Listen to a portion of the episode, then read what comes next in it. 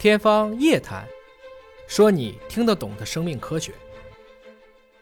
我们说，今天我们看到的真理，差不多都是有限真理或有效真理，它的适用都是有一定的条件的，它的认知可能都有一些不清楚。所以从这个意义上讲，我们来说，在今天的科技创新，到底是尊老爱幼还是尊幼爱老？我们可以去对比一下这些能够带来这个世界范围内的最震撼的理论。他们的这些提出所谓正确谬误者的年龄是多大？我们可以看一下，我们把几十个案例进行了一个统计，最后发现提出正确谬误者的年龄范围，绝大部分是在四十岁之前。也就是说，我们人类绝大部分能提出一个跟之前的完全不同的想法的时候，他必须还是一个年轻态的。我们有的时候也经常在总结，什么叫一个人老了？一个人的老了，不是说你好像走不动了，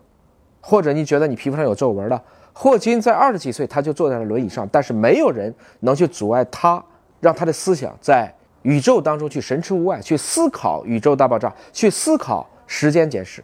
那从这个意义上讲，我们在刚出生的时候，我们遇到的技术，我们都认为这是理所应当。我们在二十岁时候遇到的技术。我们都会欣然接受，在四十岁的时候，你遇到的技术，你就开始半信半疑；到了六十岁，再遇到的一些技术，你会觉得这个东西是异端学说。所以，接受新知识，